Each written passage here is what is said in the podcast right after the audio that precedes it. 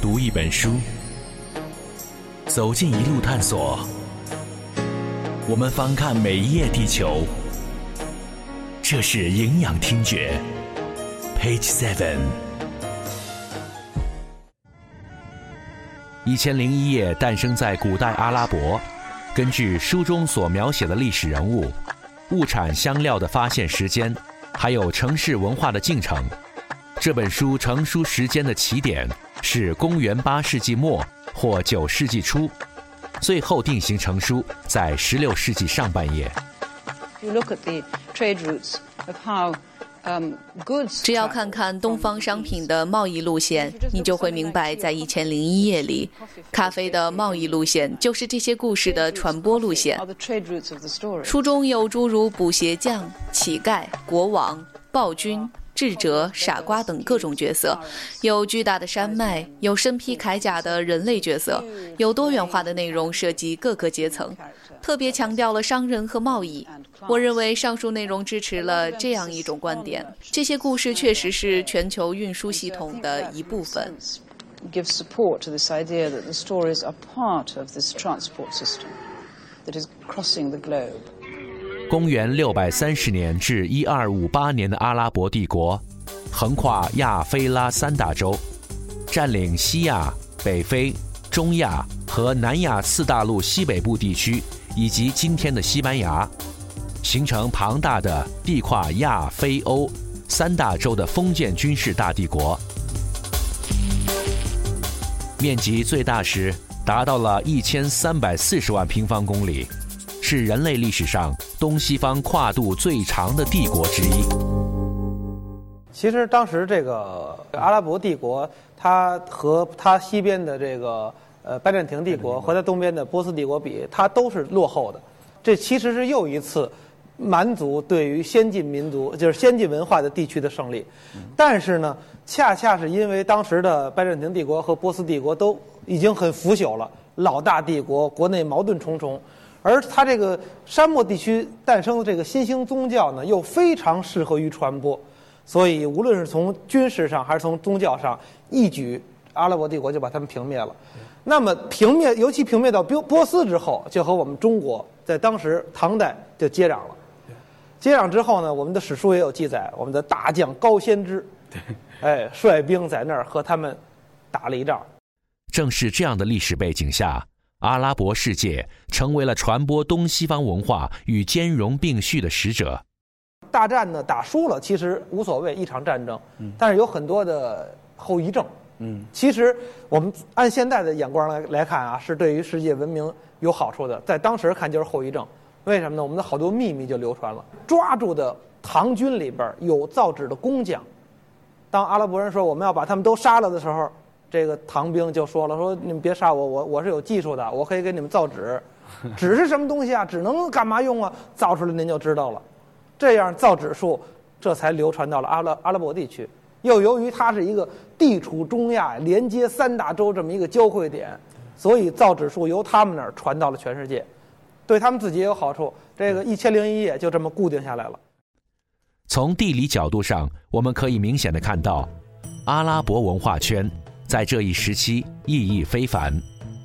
与此同时，阿拉伯帝国非常注重智慧的积累与传承，他们构建智慧宫，云集世界各地的文化研究学者，提供最好的故事和创意。那么，在这个阿巴斯统治时期呢，呃，在这个帝国有一个非常重要的地方，叫做智慧宫。那么这这在这个智慧宫里云集了全世界各国的这些呃优秀的文学家、科学家，把他们的这个呃成果或者著作集中在一起，请人来翻译。所以那个阿拉伯帝国曾经发起过一个百年翻译的运动。就是我们大家现在知道，现在我们翻译的稿费其实比原创要低。假如我我们一一篇原创是千字，假如啊三百块钱，我如果翻译一篇可能就一百块钱。改写一篇可能就五十块钱，对对吧？但是在这个阿拉伯半岛，当时呢，这个在这所谓的智慧宫里哈，一篇上佳的，或者说一本上佳的外国的书籍翻译出来，给多少钱稿费呢？大家想想。其实其实这个让让人很惊讶的，就是你翻译了一本，比方说你翻了翻译了一本亚里士多德的著作，嗯，啊，这本书你用当时的这个文字写出来了，这本书给你多少钱呢？给你和它相等重量的金子。翻译世界各地的文学名著是阿拉伯帝国的又一壮举，于是阿拉伯帝国保留了来自各种文化的文学、历史、哲学名著。也正是这一切的成因，让《一千零一夜》吸纳了最精华的灵感。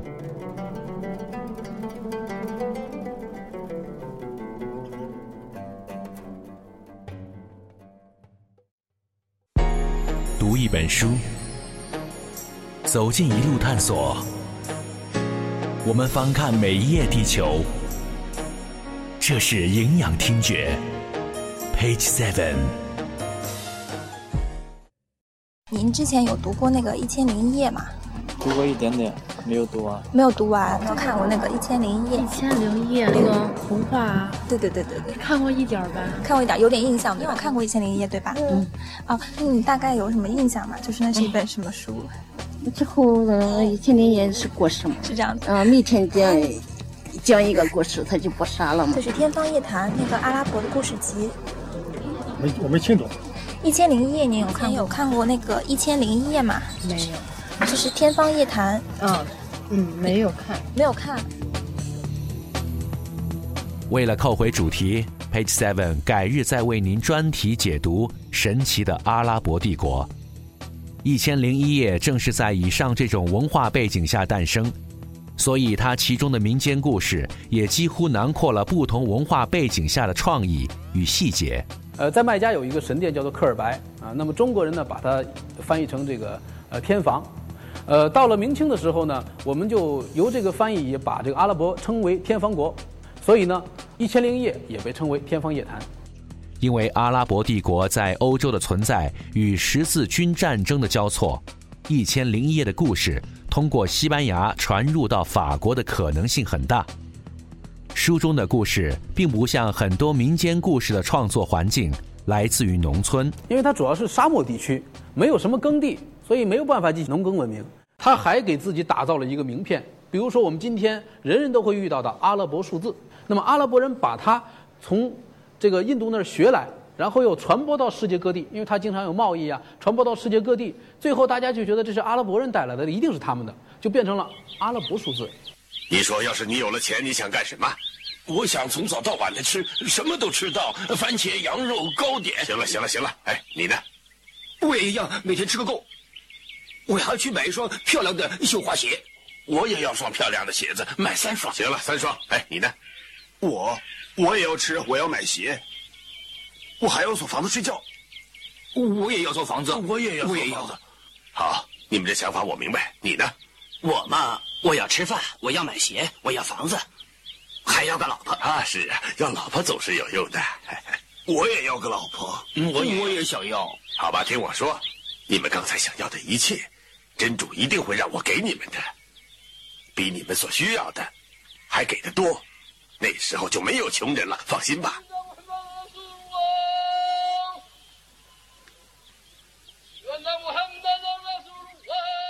所以他们除了吃喝，是向往城市丰满的生活享受，向往各种商品的自足，收获甜蜜的爱情，很好的反映了当时的社会及经济背景。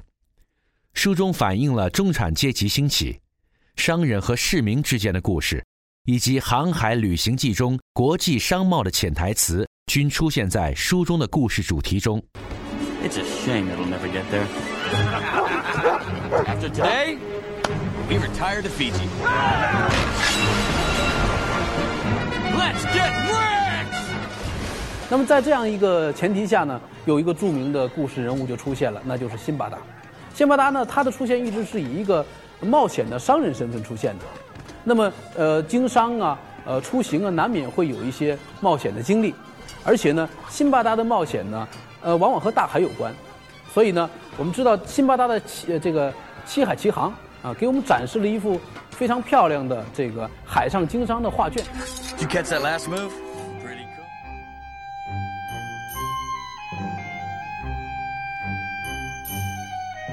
他们游走各地贸易，造就了一个庞大的手工业者和商人阶层。各种欲望夹杂在中世纪的生活中，虽然他们不需要过多的权利，但他们可以偶尔幻想找到宝物，一夜致富；可以幻想自己逆袭，娶到公主；可以惩罚自己不忠的爱人，也要幻想宣泄自己的性欲与欢乐。阿拉伯古代有一种职业叫做西克瓦迪，就是说书人。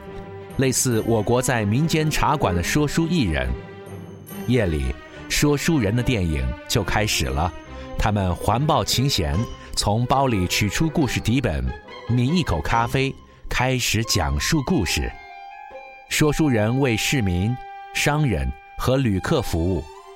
人们抽着烟，兴奋地挤在第一排。其中补鞋匠马尔鲁夫的故事，应该是人们最爱听的。一名补鞋匠，有一名泼妇老婆。为了离开这个家庭，他远道去了一个新的国家，得到了宝藏，而最终娶到了一位美丽的公主。知道了这一切的泼妇老婆企图报复，关键时刻，这个坏女人被正义杀掉。补鞋匠与公主。从此过上了幸福的生活。据说每次说书人讲到这个一千零一夜中的补鞋匠马尔鲁夫的故事时，台下的男人们都欢欣鼓舞的鼓掌。